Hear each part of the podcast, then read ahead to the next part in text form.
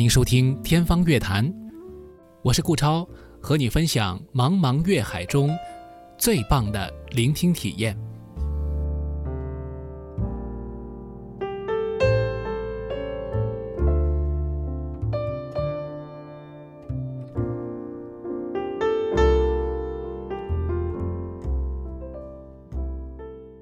本节目与魔都电台 Radio Blog 联合制作。呃，非常感谢大家来参加我们今天的这个活动啊！在开始今天活动之前呢，我先为大家介绍一下今天另外一位嘉宾。呃，吴奥烈先生呢是现在上海交响乐团的呃青年演奏家。那么他以前呢是师从刘牧和于丽娜教授。那么在上音毕业以后，曾经参加过很多乐团的实践。那么除此以外呢，呃，他也参加过上海乐队学院攻读研究生。所以呢，他在乐队啊、重奏啊。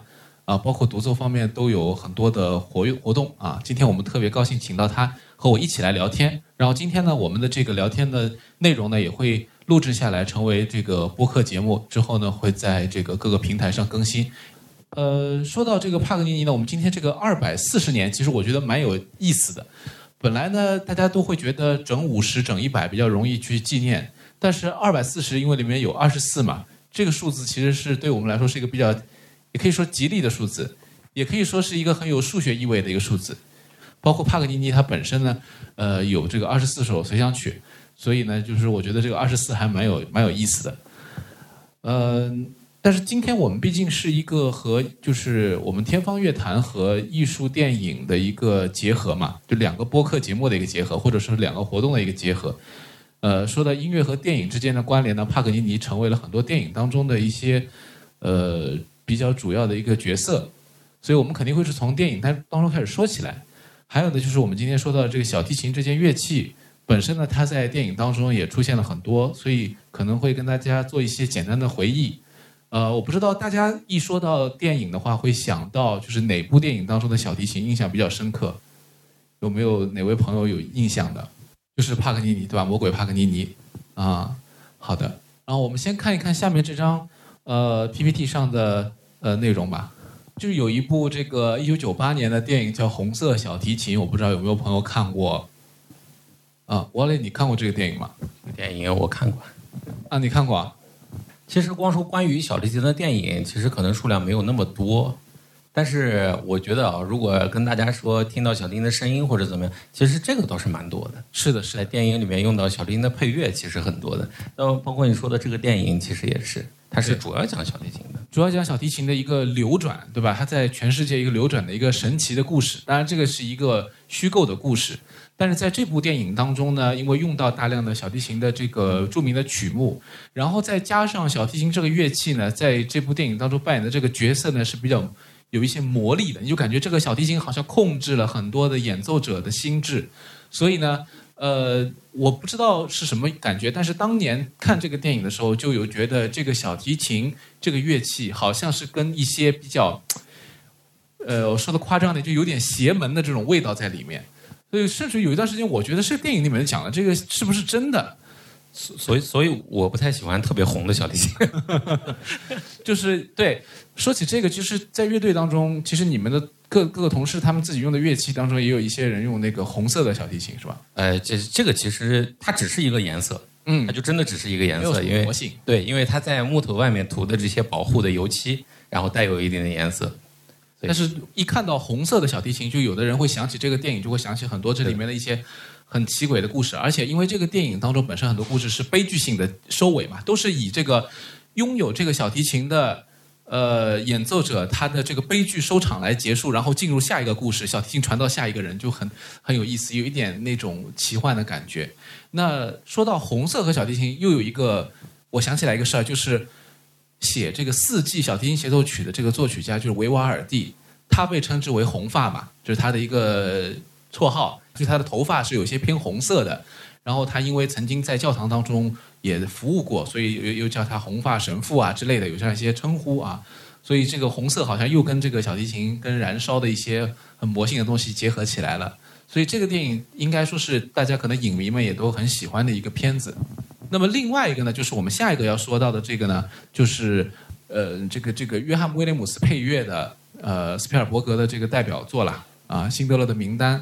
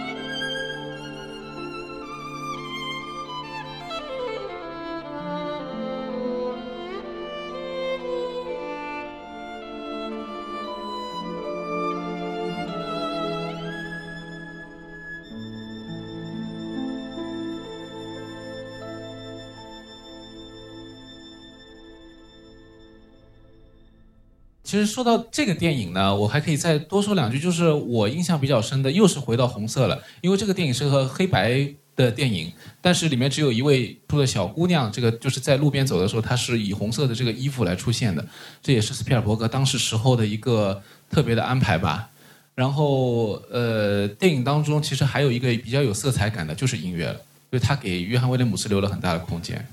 他这个，而且他这个曲子应该就是原曲，就是帕尔曼来演奏的。对对，所以就感就是让人感觉到更加的那种。肝肠寸断的那种感觉，对对对，实在是太揪心了。是的，是的，他本身这个演奏非常有感染力。另外，他的身份又是一个犹太小提琴家，所以就和正好和电影当中的很多故事挂钩起来了。所以很多就是斯斯皮尔伯格的电影的这个。呃，我不说批评者吧，就至少不是特别支持他的人，可能会觉得他很商业啊，或者他这个早期的一些成功之作，很多都相对来说商业片会比较多一些。包括他近期我们节目当中前段时间还聊过他另外一部致敬古典音乐的曲子，那个是呃戏曲故事这个音乐电影，其实不是很成功嘛，就是把好像把以前的老电影又翻拍了一遍而已。但是实际上呢，呃，他的这一部我觉得还是用了很多的。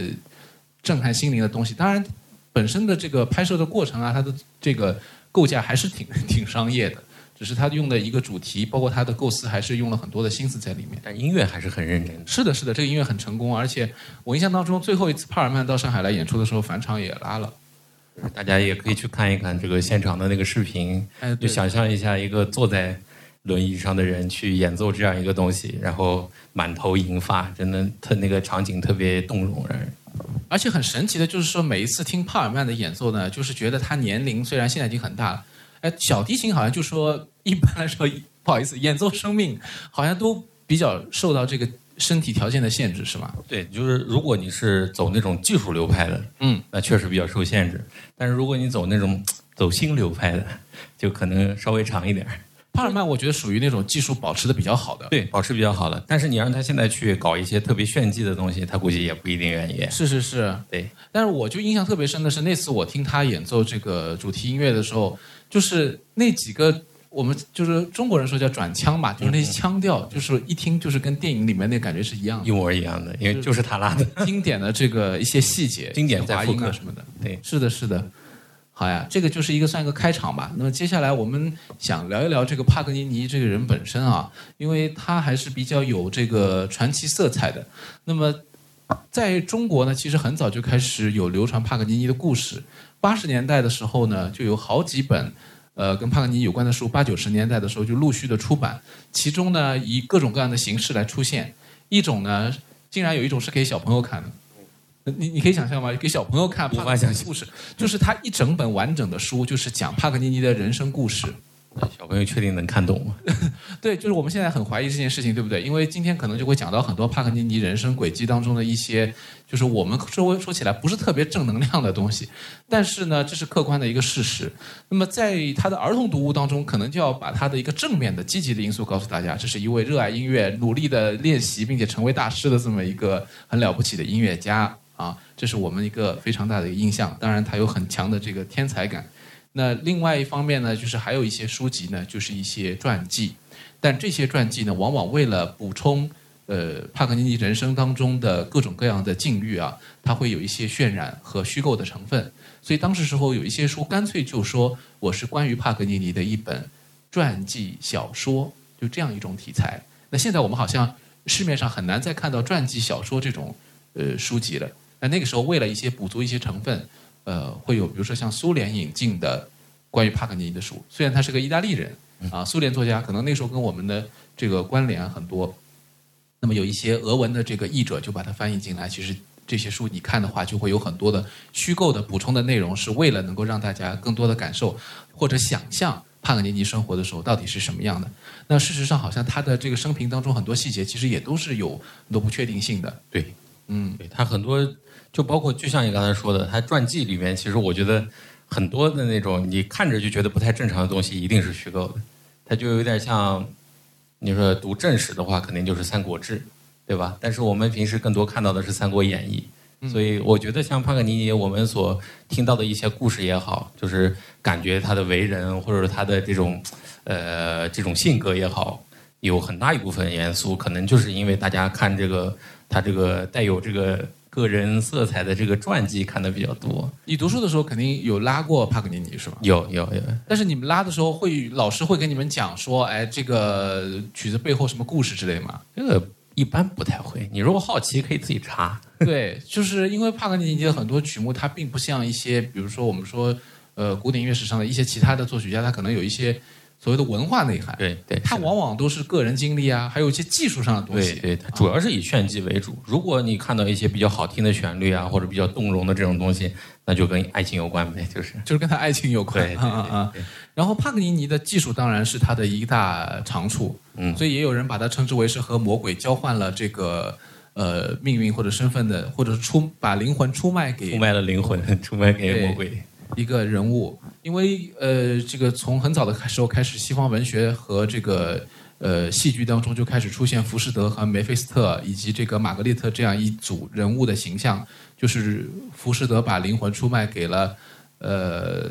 呃梅菲斯特这个魔鬼啊，这个这个这个妖精啊。然后呢，就是由他的这个缪斯女神这个玛格丽特来拯救他，有这样一个故事在里面。那好像有人就把帕格尼尼比作是这两种当中的任何一种都有可能。他既像是被就是自己出卖了自己的灵魂，也可以说他是就是一个魔鬼，就可以这样去理解他，所以才会有这样的形象。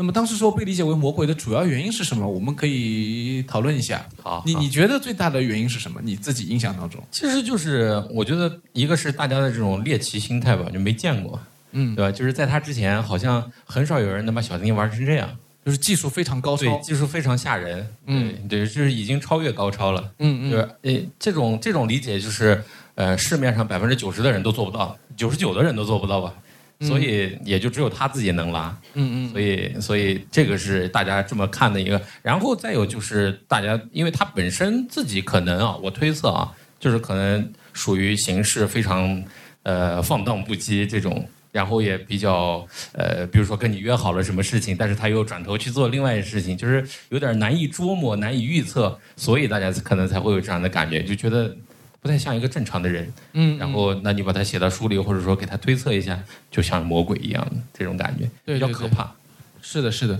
那还有一种就是解读比较多的，就是说他这个人本身天生异象嘛，就是我们中文来说天生异象，就是他手指特别的长，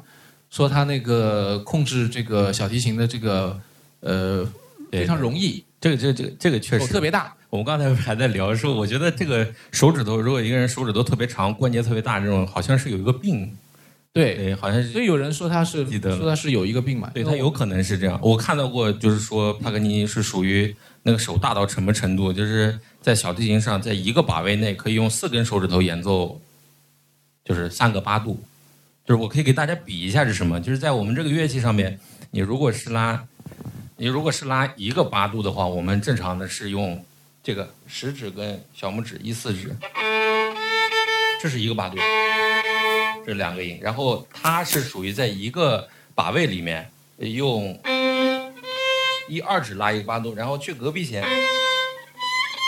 二三指拉一个八度，然后再去隔壁弦，用四指拉一个八度。所以大家可以看一下这个手，就是我应该手不算是特别小的，因为毕竟个子比较高。所以如果在我的手上面放在这个琴上，已经变成这样了。所以大家可以想象一下。它到底是一个什么样的大手，可以非常轻松的，一放就是三个八度，就是就是就是应该至少比我长一个手指关节，哎，至少比我长一个手指关节。然后还有一个很有意思的事情就是，所以帕格尼跟李斯特到底谁的手比较大？李斯特是相传是手这么一放就是十度，钢琴上十个白键，大家可以有如果有条件的话可以去量一量，大概是多少厘米。反正按照我的理解，就是刚才这么比划的理解，应该两个人是不相上下的。就是还好小林不用大拇指，小林如果用大拇指，估计帕格尼还得加个大拇指进去，就五个手指头，但是也四根弦也不够用了。嗯嗯，是的。说到这个，我我是觉得可能我猜啊，帕格尼你手比较大。嗯，小提琴因为技术更难，我还是觉得。一定是偏，而且是非常稀少。对对，李斯特后面还有拉赫玛尼诺夫啊，对，那手更大了。对，你们有没有看过一个图，就是？呃，就是各个不同的钢琴家的手的大小，然后帕格尼尼的啊呃里呃拉赫玛尼诺夫的手就是可以非常非常大，所以有人搞了一个玩具嘛，就说帕格呃拉赫玛尼诺夫的和弦是要用一个可以用一个就是长的一个杆子，手旁边加一个棍子，加个棍子，然后把它一下子摁下去，就可以比较轻松的达到，不然一般人都手都够不到嘛。对，嗯，所以如果我们理解了这个东西，再去理解当时大家为什么把它称为魔鬼，所以就应该就更好理解一点。对对它确实有很多超乎常人的这种这种东西，不管是手的大小也好，还是他的脑子也好。然后我前两天看到乐迷群里面还有人在讨论，就是一张红色的这张唱片，然后它上面其实它的意思是音乐的魔鬼嘛，就是这个字面上的翻译。但是呢，在这个以前炒作这个唱片的时候呢，可能呃卖唱片的这个唱片店啊，可能就把它翻译成了魔鬼的颤音。然后呢，我们看到这里就是还有一张图，就是一个人睡觉的时候，然后有一个魔鬼在朝他拉琴，这也是魔鬼的颤音。但实际上呢，这个才是就是这个拉琴的魔鬼，这个才是魔鬼的颤音，是塔尔蒂尼的一个小提一个琴奏鸣曲曲的，对，啊。然后呢，帕格尼尼的只是叫音乐的魔鬼啊，它没有很多颤音，是吧？对，它不是一个东西。对，而且帕格尼的音乐里面其实真的还不算是颤音很多的，对它是比较多的是那种什么同时，像你刚才说的，就是有几根弦是双弦、双音啊之类之类的，就是这种或者是这种呃跳弓啊什么特别多这样的技巧。二十四首随想曲里面应该只有两首是跟那个颤音有关系的，但是它不是啊传统意义上的颤音，它应该叫震音，嗯因为它不是颤音，不是相对应的，就是相邻的两个音吗？对对但它的对正音是嘚嘚嘚儿是这种东西，啊。它只有差不多有两首里面都有这个东西，两到三首。不过在小提琴历史上就有很多类似的东西，就是包括塔尔蒂尼，其实他是一个生活在应该历史上是在帕格尼尼之前的一个作曲家，但是他的曲子里面因为出现了很多很用现代话说就很鬼畜的颤音了，所以呢就是被这个曲子后来就被称之为魔鬼的颤音。据说是他在睡觉的时候，魔鬼告诉他他一段旋律，然后他醒过来以后就写下来了。对，所以这也是一个故事，但是是另外一个故事。是的，就。大家不要搞错。然后我们接下来还是接着说下一个，就是帕格尼尼的这个呃一个琴，我们可以看它这个琴就是呃这个它当中一个最有名的琴叫大炮，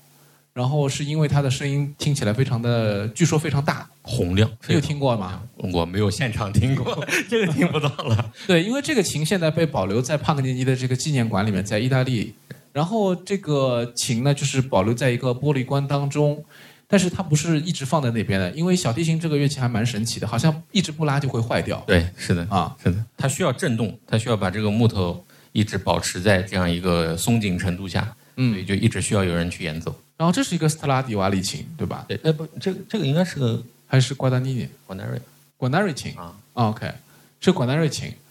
那么这个琴其实就是每年呃每一届的这个帕格尼尼音乐比赛的这个金奖可以拉，对，所以我们中国应该有四个人拉过，拉理论上说，黄蒙拉、拉过，宁峰对，呃吕思清，呃黄斌，黄斌，对，黄斌。应该是四四位，就是还是蛮厉害的。我 我觉得中国小提琴还是蛮厉害的啊，就是能够呃有这个机会，然后也没有什么，其实不算公开演出了。他拉这个琴的时候，其实没什么人能在下面听的，就是都是一些就是就是类似于博物重，要人物，对对对对对对就是在帕格尼的这个博物馆里面。因为他还得涉及到这个安保问题嘛。嗯嗯嗯，所以这个也是一个很神奇的一个乐器。呃，然后呢，帕格尼尼因为他的时代的关系，他和拿破仑其实是同时代的人。那我们知道，欧洲当时说拿拿破仑是所向披靡的一个战神了，所以在欧洲基本上这些音乐家都受到他影响有。那我们也可以知道帕格尼尼大概什么时代了，就是呃，帕格尼尼为拿破仑的妹妹这个祖国乐队写过跟帕跟拿破仑有关的一首奏鸣曲，那么这个就说明他跟拿破仑的这个亲戚啊关系还是不错的。是。那么海顿是在晚年的时候遇到了拿破仑攻陷维也纳，嗯，所以海顿当时时候是躲在家里面，呃，不敢出来的那个状态。那么贝多芬呢，是因为《英雄交响曲》本来要提前给拿破仑，后来是撕毁了，改成《英雄》，所以大概知道啊是什么样一个时间段。那么帕格尼尼应该就是古典时期跟这些作曲家是同一个时代的一个人。待会儿我们还会讲一讲这个一些对比，蛮有意思的。呃，我们接下来先来看看，呃，和帕格尼尼直接有关的电影，还是回到电影这个话题。呃，我们这次呢，为了准备，还稍微去看了一下这个电影，这部呢是非常非常早的，四十年代的时候的，呃，《The Magic Bowl》这个电影表面字面上翻译叫魔宫，然后呢，这个中文名字那个时候翻译我都不知道，有一种，你们你们感觉是什么感觉？就是有一点剑胆琴心，有点港片的港片那个武打片的感觉，就是就是古龙的那个感觉。然后呢，呃，这个片子其实蛮有意思，就是现在其实是可以看得到的，在油管上。你你看了吗？我还没看，还没看。我这次稍微看了一下，就是它里面有一些故事情节蛮有意思的，就是呃，它里面讲的大概就是一些帕格尼尼的传奇。这些传奇呢，主要就是讲他的演奏是如何来取得神功的，所以是有一点那种武打的感觉。比如他其实开始没多久以后，他就讲一个故事，就是帕格尼尼当时时候被关到了监狱里面，见见到了一个就是要逃跑的犯人。他要拿一个锯子来锯这个，也不知道锯不是锯子吧，不知道是小刀什么的，拿来锯这个，要去挫那个窗户是吧？挫这个就是窗啊门啊，要准备逃走。然后呢，帕格尼尼呢就用小提琴呢就模仿了这个声音，就是演奏，所以让狱卒就认为是在他在演奏这个声音，而不是这个他在锯，就帮他逃走，就是类似于这样的一些故事，很莫名其妙的一些一些桥段。但是可能在那个时代看黑白片的人们，就是觉得这样的片子是很很有意思的。很好玩的一些猎奇嘛，因为大家没有越过狱嘛，那当 所以就想看看是什么东西。所以现在没人这样拍，就是因为有越狱那个电视剧了嘛。啊啊，不是开玩笑了。那这个电影呢，有几个亮点，我觉得值得一说。一个呢，就是在左边的这个海报上，彩色海报上呢是写着，呃，这部电影的音乐呢是当时的小提琴大师叶胡迪梅纽因，呃演奏的。梅纽因当然被认为二十世纪最重要的小提琴家之一啦。然后同时呢，他也是这个我们中国的这个钢琴家傅聪的以前的岳父啊，所以就是非常非常的有这个呃声望的一个音乐家。那么他呢，其实，在四十年代时候呢，应该说已经不是最巅峰的。他是以前是神童是吧？对。技术退化比较早，就我们前面讲的，就是那种就是小提琴可能就是会遇到这个问题。所以他后来其实蛮有意思，拉拉爵士啊，对啊，当然古典也一直保持着，就是没有因是因为他的手有伤，受伤了，对，手有伤，就受伤了，没办法。很早很早就开始，就是好像这个其实问题还蛮严重的，困扰很多，就所有音乐家都是。没错，就是使用过度嘛。啊，使用过度很容易就这样。声乐啊，包括器乐，就所有的几乎都会遇到这个问题。跟这种小的小块的肌肉群有关系的这种伤就会很多。我们前面还在讲了，其实音乐家跟运动员是一样的，很像很像。你一旦受伤，可能以后就不能冲击极限。我觉得更像那种电竞运动员，电竞运动员，对吧？那种电竞运动员呢十七八岁就出成绩，然后二十三四岁就退役了啊，因为这操作过多啊，那反应不过来，零点几秒的事情，那我们这也差不多。啊，我们这是零点几厘米，零点几毫米。对对对对。然后呃，梅纽因呢担任了这个演奏部分，但是演员是专业的。然后当时时候的这个电影呢，其实收效不是特别好。但是那个时候呢，其实这一类音乐电影特别多，主要的原因大家能想到吗？就是因为因为音画同步的技术比较成熟了，所以当时的电影呢，作为黑白片，它在画面上能呈现东西是很有限，但是音乐成为了加分项。所以你看这个凡。在有声电影年代的最初的时候，大量的这种音乐主题的电影会出现，对白其实不够强嘛，就是音乐会很有感染力。那么早期默片是现场配乐或者解说，对吧？就是像这个当时时候有很多的这种说书人一样的角色来讲电影故事的。那么之后有了音乐以后呢，就开始有这样的一些呃比较偏重音乐的故事的片子，但是相对来说这一部不算是特别成功的一部，有很多。细节的原因，包括拍摄当时的一些原因，但不能不说呢，这是电影题材对于帕格尼尼的一个非常大的关注了。然后之后呢，呃，再有比较瞩目的这个帕格尼尼的电影呢，就是八十年代的这个金斯基的这部《帕格尼尼》，现在翻译成《帕格尼尼传》。那么这个电影是争议非常之大的，因为他把帕格尼尼的好像私生活放大，然后呢，呃，这个。这部电影的其实头创人相当于是，又是这部电影的主演，就是金斯基。他其实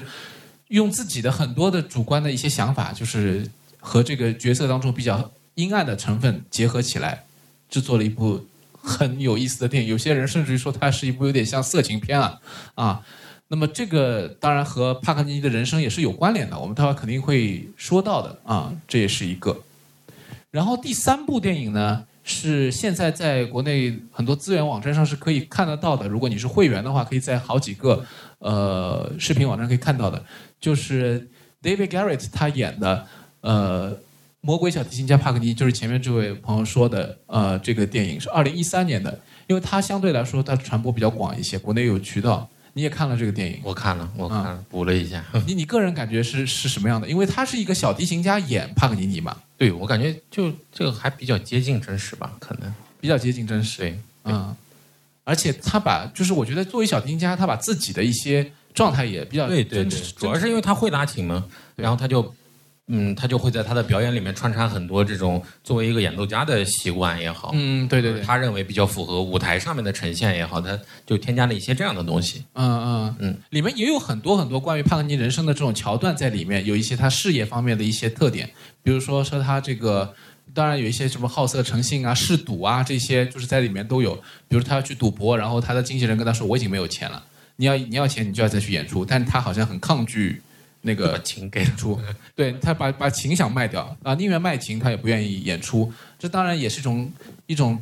一个侧面吧，就是这个电影想要表达的一个侧面。当然，其实历史上还有对于帕格尼尼其实有其他的一些观点，认为他是一个头脑很好的一个人。我们一会儿会讨论一下。好，接下来我们就顺便看一下这个电影片段吧，因为这个呢是一个比较有意思的一个天佑五皇变奏曲。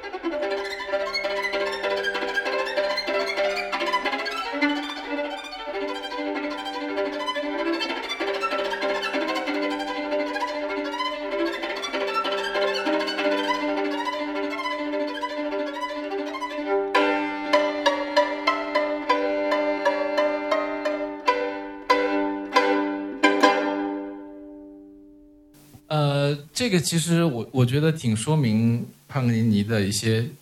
一些故事，因为这个电影本身呢，就是它里面有一大段都是在讲帕格尼尼去英国演出的事情。呃，前面就是讲，哎，我要不要剧透啊？我我也不知道这个是不是合适啊？啊，可以剧透，因为但有些人可能看过，有些朋友肯定看过啊。就是说帕格尼尼他一开始没有钱了，然后呢，他又又是这个这个，反正就是各种各种瘾吧，啊，就是没有没有那个，就是生活上很很糜烂。完了之后呢，他的经纪人一直想鼓动他去英国，因为英国人很希望他去演出。那么这个背景也可以跟大家讲一下，就是欧洲那个时候开始有巡演艺术家，然后巡回演出成为一种风尚。王公贵族喜欢音乐的人比较多，然后再加上市民阶层也有钱了，当时时候的中产阶级兴盛起来，包括工业革命啊等等，带动了很多这种经济上的发展，所以大家都希望去看演出啊啊有这种风尚。其实之前的话相对来说比较少的。那么像莫扎特啊，我们知道都是比较典型的这个例子。那在当时时候呢，帕格尼尼呢其实是有这个需求，有英国人觉得投资他比较好啊，他来了以后一定能卖票。那么，但是他一个是不想去，另外一个呢，就是呃，可能他对这个旅行当中有很多不确定性嘛。那么去了以后，确实是发生了很多很多事情。那么有一个桥段就是在这个剧场当中，当时说帕格尼尼其实人都找不到了，就好不容易说服他去演出，演出前又找不到了。然后这个这个帮他组组织的这个主办方是一个音乐家，他就去上面台上指挥，指挥了半天，结果帕格尼尼人找不到怎么办？最后他就突然的一个奇迹般的方式从观众席里面走进来了。然后演演奏啊，然后有这个天乐五皇变奏曲，就是献给英国国王的。那么，因为我们知道，就是前段时间我在另外一个节目当中有讲过这个呃天乐五皇这个事情，正好有说到，因为英国女王去世，那么这个天佑女皇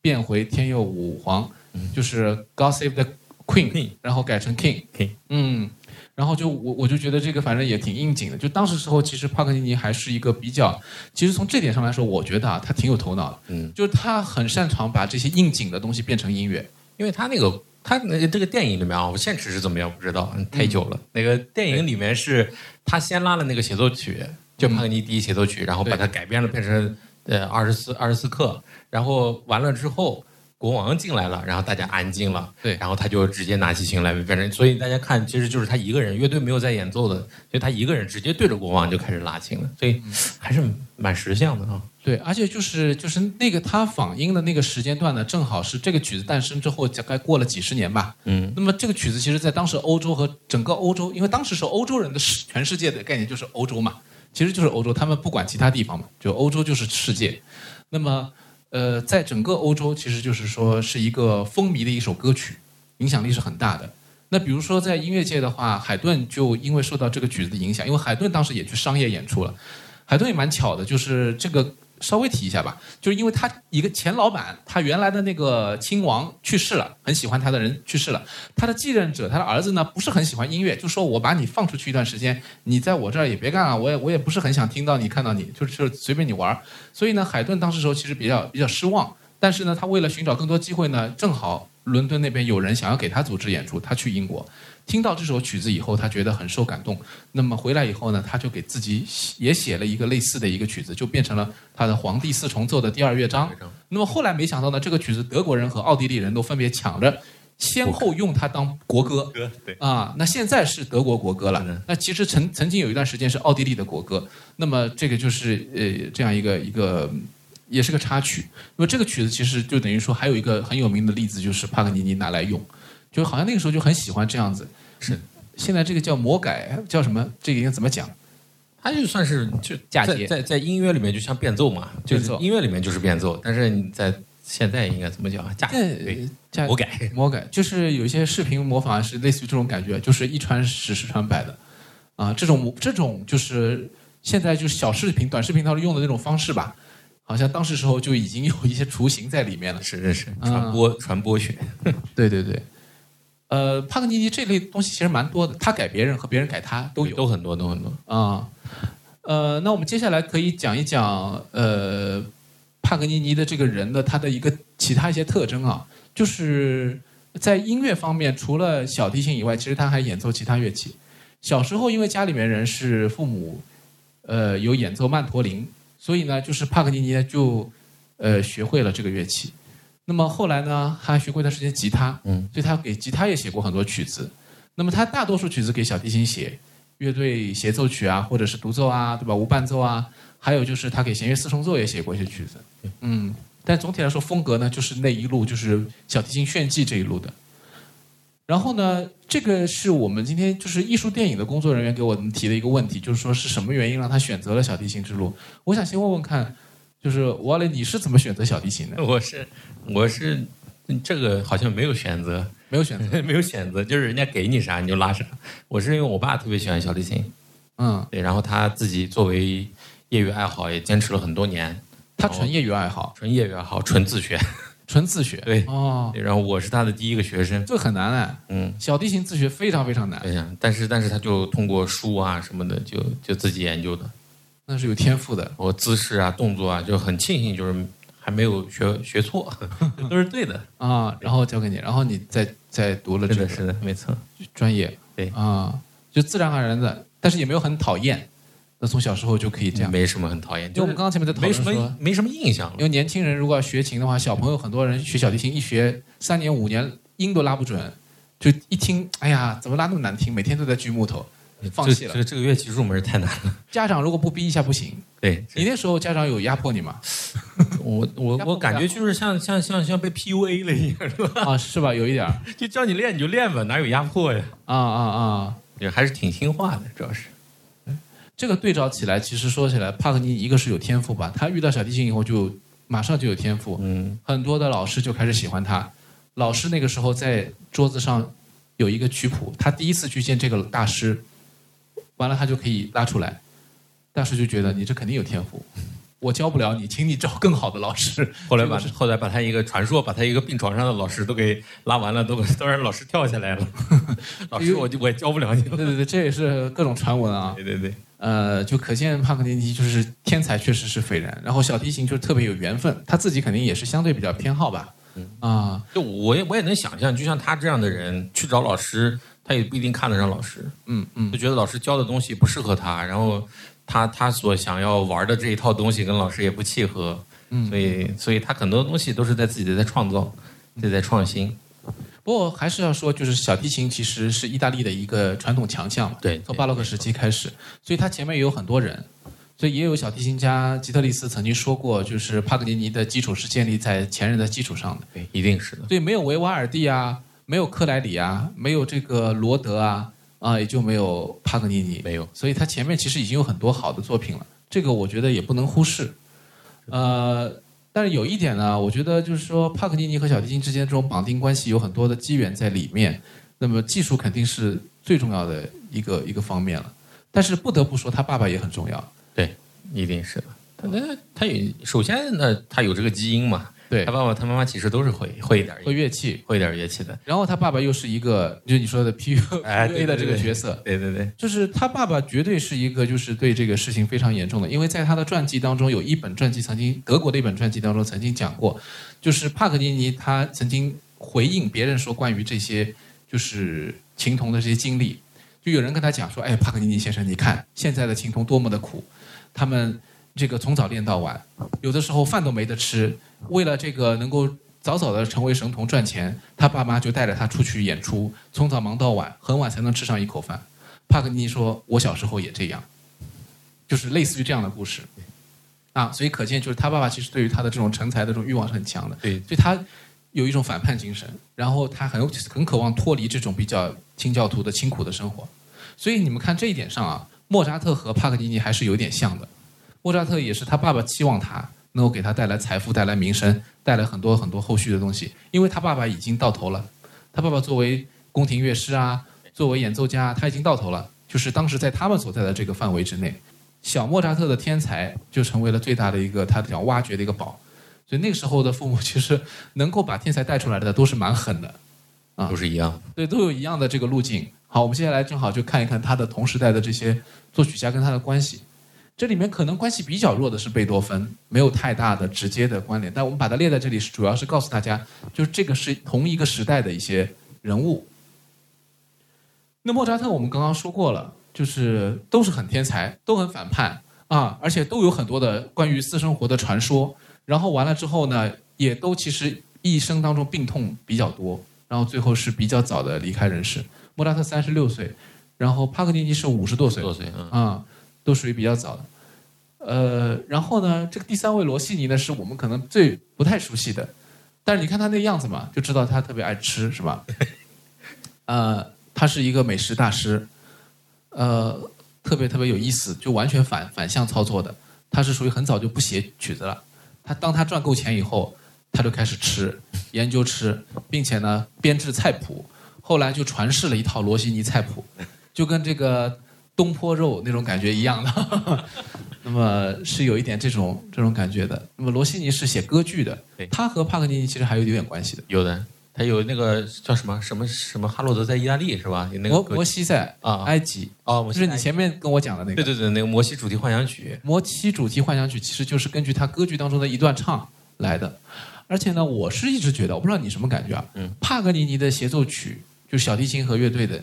往往都是感觉啊，后面这个乐队就是轻轻的在那儿点，就是像唱歌一样。然后小提琴在唱歌，嗯，就是像歌剧里面的那种，你其实看到，你如果去看歌剧，你看的其实是舞台上那些人，嗯，乐队是坐在下面的，在舞池里面的，你是看乐池里面的，你是看不到他的，就像一个卡拉 OK 一样，但是播放背景音乐，然后就在那唱，所以他的协奏曲很大程度上面都是这种卡拉 OK 性质的，对。就是甚至再把它弱化、弱化、弱化、弱化到一个钢琴就能完成，或者是一把吉他就能完成。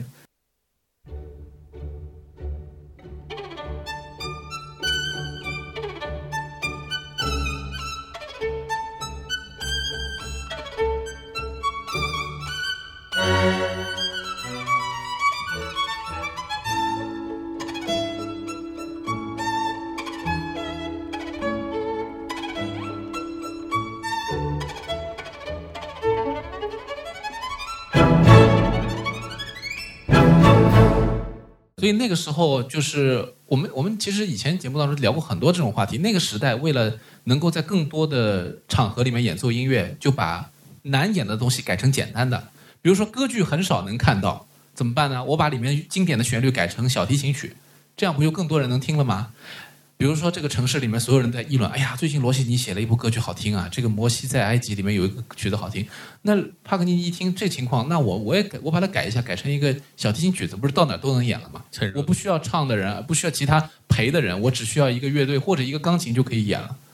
那么李斯特也改这种事儿，对吧？改了好多好多。对对对，那么比如说，呃，一说到李斯特就知道，首先他把贝多芬的交响曲全改成钢琴曲了，这这个特别无聊吧？现在看起来，那是贝多芬的交响曲多好听，对吧？他把它改成钢琴的作品，现在不太人有人演的，又难弹，就整个交响曲全部都改成一个人弹钢琴，多难啊、但是他当时做这个事儿是有意义的呀，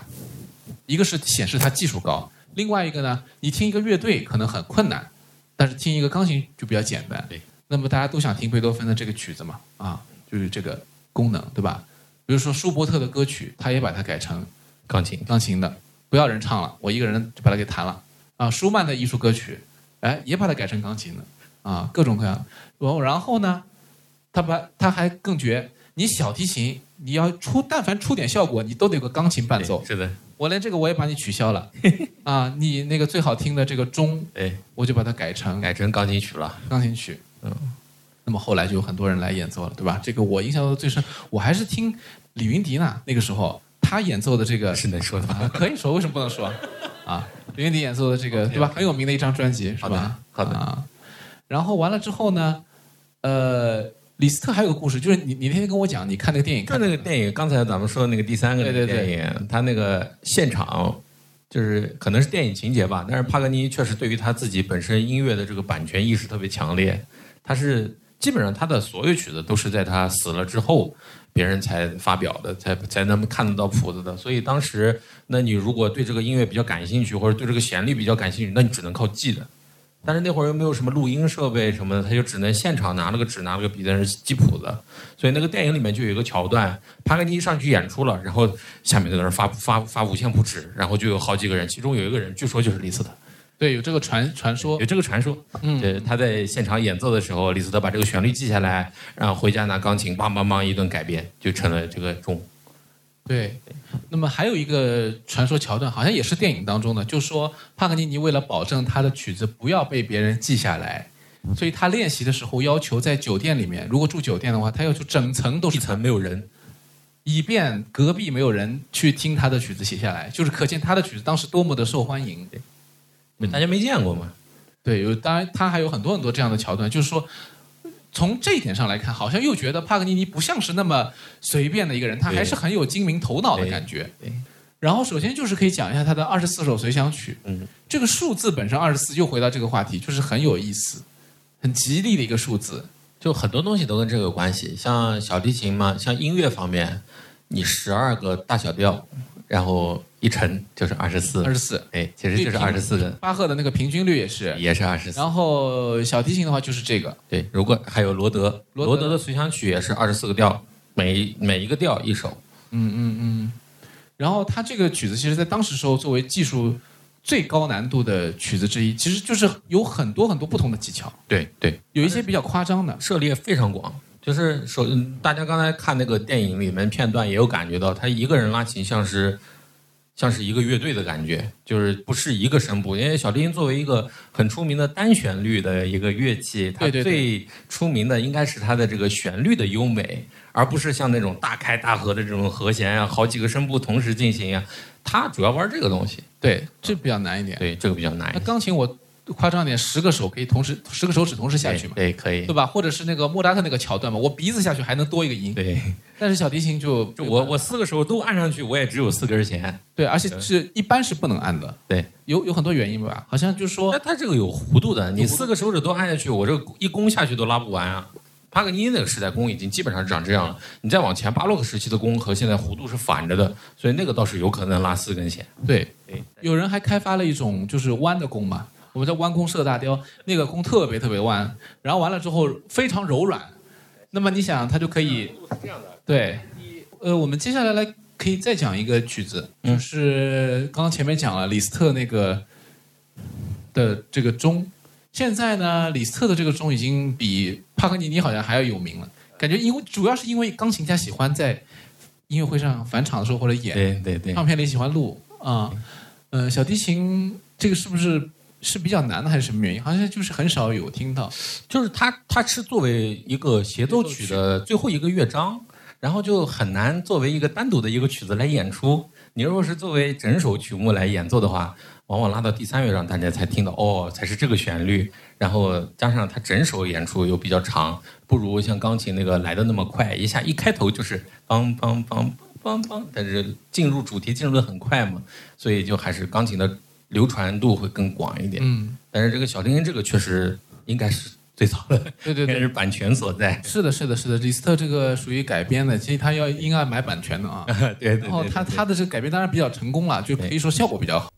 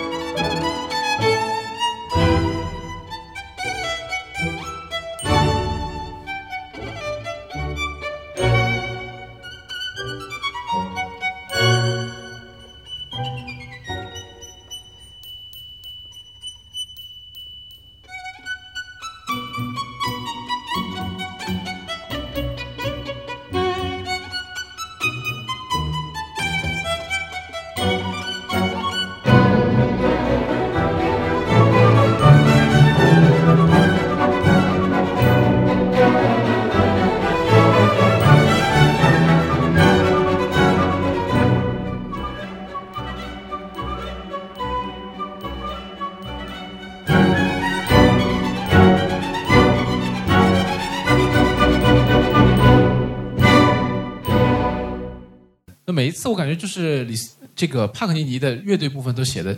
听上去富丽堂皇，对对，但是呢，就是跟这个怎么讲，就是跟一些富丽堂皇的这个家居一样的感觉，就是不是特别有内容，但是呢，你看上去那个形式，每一次看上去啊，挺亮堂，就是很鲜艳，很鲜艳，但是中间是空的。对对对，比较写的比较简单，他乐队部分应该不是特别擅长。嗯，对，他就乐队基本上就是乐队一个小节一个音，或者一拍一个音，然后剩下的全部交给小提琴。嗯嗯嗯。那是这样一种，然后，然后我觉得其实咱们这两个曲子还都挺炫的哈，嗯嗯，然后我觉得帕格尼其实还有很多大家，呃，容易被人遗忘的这个，他就像前面说的，他吉他的也是高手，他还写过很多吉他的东西，对对对，甚至包括重奏什么乱七八糟的，我跟我的朋友也一块演出过帕格尼的那个吉他的二重奏奏鸣曲，然后我觉得他其实作为一个 正儿八经的意大利人。他骨子里的那种对于旋律的这种把控还是很强的。就是帕格尼尼他到底是一个什么样的人，然后他的一个影响是什么样的，我们可以讨论一下。因为我我个人的感觉啊，我不知道你是什么感觉。对于小提琴家是会怎么看？就是帕格尼尼在你们心目当中这个地位的啊？就除了就比赛必选啊，对。比赛技术考必拉，嗯，因 为我们我们考试里面有一个是技术考察，然后一年就是读大学的时候，一年有一个学期是技术考，有一个学期是考乐曲。技术考试里面是必须要含有一首这种炫技类型的作品的，有帕格尼尼、有维涅斯基都可以选的。嗯嗯。所以，哎，怎么说呢？就是，呃，其实我们作为。琴童从小就开始练琴，基本上到十几岁就开始就接触接触这些他的这些作品了。从最开始的这种，呃，觉得他的谱面非常的花哨啊，然后这些音特别难找啊，特别难拉，节奏型或者功法特别特别难啊，一直到后来熟练掌握，然后再到现在基本上不不怎么碰，就是这样一个心心心理的一个变化，就觉得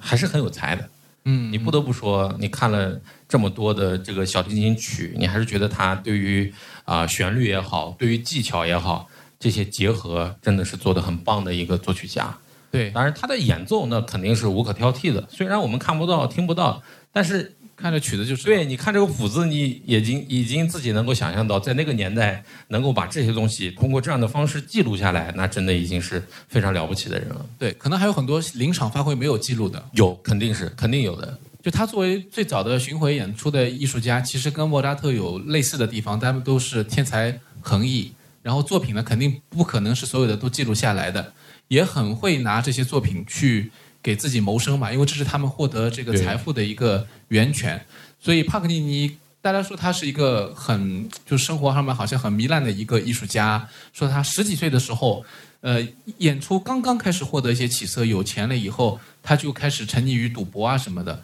那么这个也是说十几岁就赌博，好像感觉现在听起来不可思议。但是那个时候穷人孩子早当家嘛，他很早就可以开始独立生活了，而且为父母赚了很多很多钱，所以可见他其实是一个还蛮早熟的，而且很渴望自己独立、脱离父母阴影的这样一个一个人物吧。然后呢？除了他保护自己的版权以外呢，其实还据说他对于票价、对于上座率什么，他都非常在乎。每一场音乐会，他都会关注这些东西，来调节一些战略啊什么的，怎么样定价，他自己都有一套主意。所以可见他不是说一个好像只管音乐，其他什么事儿都不顾的那么一个好像废人一样的感觉啊。这个我觉得也是两两解吧。而且从史料上也无法去确诊他到底是一个什么样的一个一个性格的人，所以可能有这些迷雾。笼罩在他身上，才会有那么多电影啊、小说啊，或者是一些不是很确实的传记出现。然后，关于这个帕格尼尼的这个后世的影响呢，其实就是我觉得还是更多的，他成为了一个一个形象，就是魔鬼的形象。然后说到他的这个去世也是非常值得一提的，因为这个我觉得是他传奇生涯的一个一个最大的一个一个亮点嘛。因为在他的这个德语版的这个传记当中，一开始的时候就用一章的时间讲了他的去世。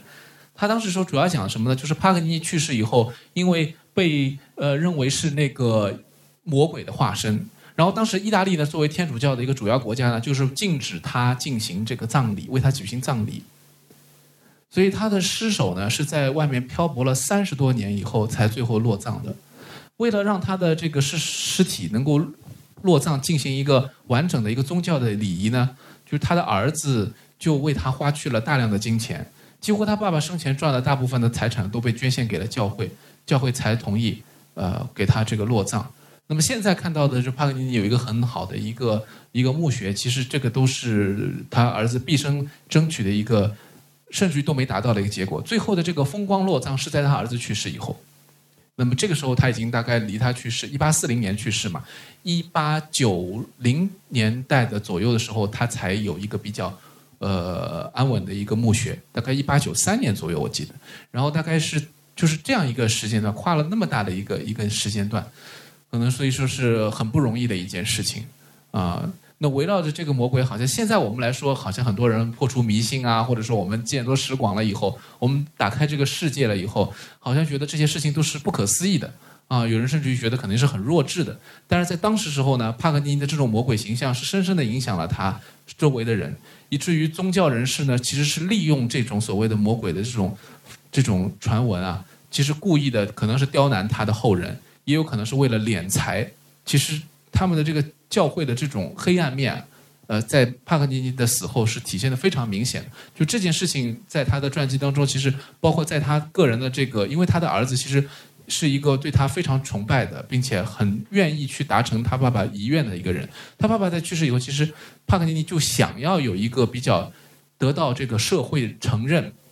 得到宗教承认的这么一个愿望，但是没想到呢，就是说。当时时候的这种教廷当中的这种分歧啊，由于一些恶魔论的这个呃，就是宗教的领袖的这种坚持，使得其他的很多周围的人都听信于他，认为这件事情不可以操作。所以帕克尼尼的尸体被转运到任何一个地方，都认为是不可接受的，就在呃一些地方漂泊，甚至于有小说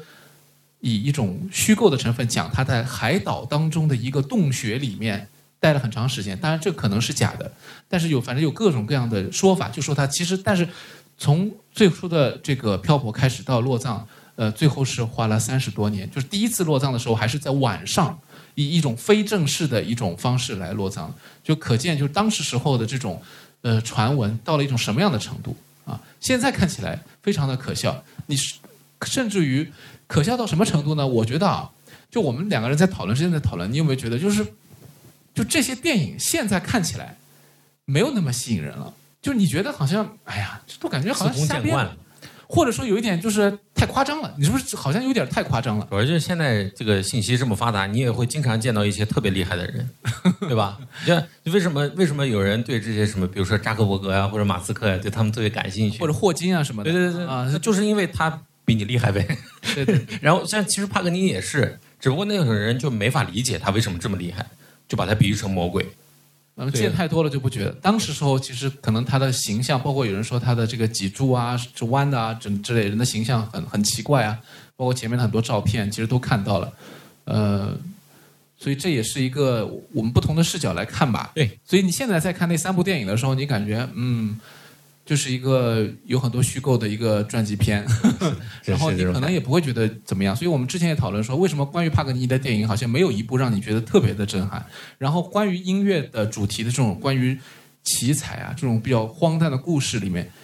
也很少有就是能让你刻骨铭心的，特别是基于真人的这种。除了就是八十年代末的那个莫扎特传，那是确实是一个。就莫扎特只有一个，就是这种感觉。对啊，那个电影非常棒。对，除了那个之外呢，可能大家就会想到什么一九零零了。那这这完全就是一个纯粹虚构的，对对。那海上钢琴师感觉就是完全虚构了，就是完全一个浪漫色彩的东西了。就是会有这种感觉，这也是蛮蛮神奇的一件事情。音乐电影的点特别难抓，就是你到底是抓这个音乐，还是抓故事故事？对对对对，所以他就很难满足所有人的胃口。还有抓人物，对，就是包括演员他怎么样塑造这个人，其实我觉得还真挺难的